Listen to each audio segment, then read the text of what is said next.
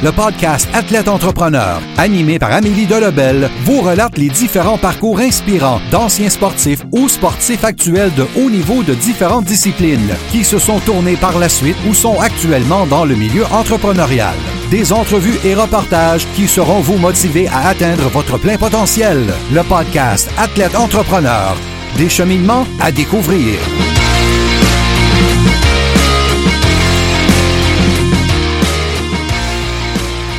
Bonjour à tous, ici votre hôtesse Amélie Delebel et je suis très heureuse de vous accueillir sur mon podcast Athlète Entrepreneur pour cet épisode 039 sur la persévérance de Lewis House.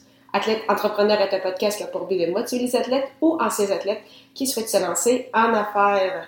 Pour cette émission, j'ai décidé de vous raconter la persévérance de Lewis House, cet ancien joueur de football qui a vu son rêve se briser en raison de blessures.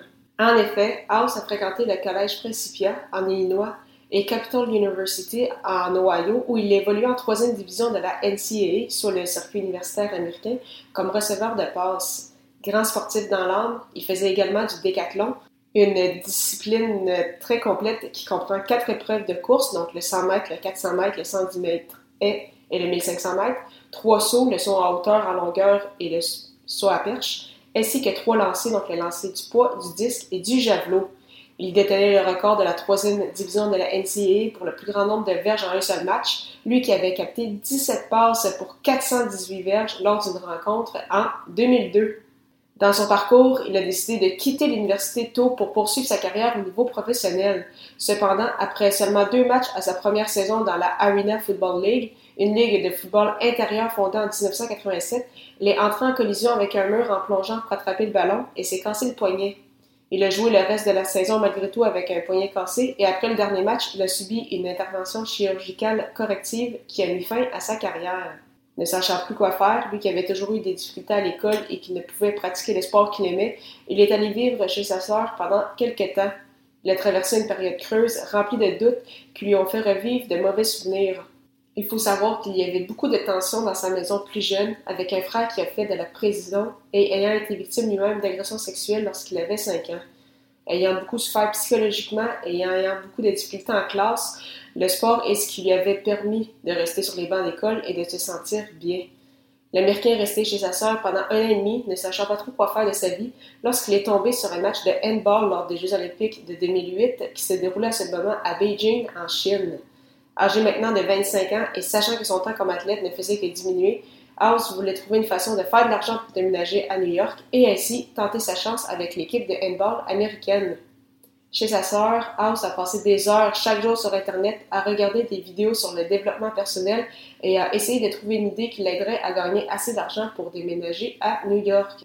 Un mentor a mentionné le réseau LinkedIn comme point de départ dans ses recherches et House a immédiatement été fasciné il a passé jusqu'à 8 heures par jour sur LinkedIn, se connectant avec des influenceurs, trouvant comment maximiser cette plateforme et a finalement lancé un groupe qui est passé à 10 000 membres en un an.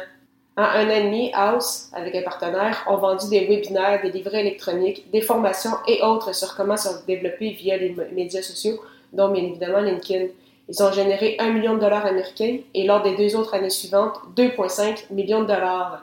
Il a finalement déménagé à New York où il a représenté à deux reprises les États-Unis aux Jeux panaméricains. Il a également pris part au euh, camp de sélection en vue des Jeux olympiques sans toutefois y prendre part.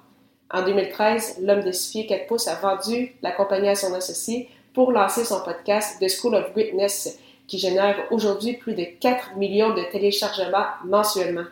Il a reçu sur son émission des grands entrepreneurs et sportifs de ce monde comme Kobe Bryant, Danica Patrick, Grant Cardone, Gary Vaynerchuk, Tony Robbins et beaucoup plus encore. Lewis House a également écrit et coécrit plusieurs livres, dont un livre sur LinkedIn, euh, The Ultimate Webinar Marketing Guide en 2012, euh, The School of Greatness en 2015 et son plus récent en 2017, The Mask of Masculinity, All Men Can Embrace Vulnerability. Une chose est certaine, la persévérance de Lois House est une très belle histoire qui nous rappelle qu'il ne faut jamais cesser de croire en soi, même quand l'univers semble être contre nous. C'est ce qui m'a fait à cette émission. Merci beaucoup encore une fois pour votre support et en souhaitant que vous ayez aimé cette 39e émission officielle d'Athlète Entrepreneur sur la persévérance de Lois House. Si vous souhaitez également lancer un podcast, je vous invite à vous renseigner sur le site de l'Académie du podcast au ameliedelebel.com baroblique lancer son podcast, lancer ER. Sinon, si vous avez déjà un podcast mais vous souhaitez essayer un nouvel hébergeur, vous pouvez obtenir un mois d'essai gratuit sur la plateforme Blueberry, celle que j'utilise présentement, en utilisant le code promo Blueberry au ameliedelebel.com baroblique Blueberry, B-L-U-B-R-R-Y. Si vous avez des questions, n'hésitez pas à me contacter comme toujours. Merci beaucoup encore une fois pour votre confiance et à la semaine prochaine pour une nouvelle émission.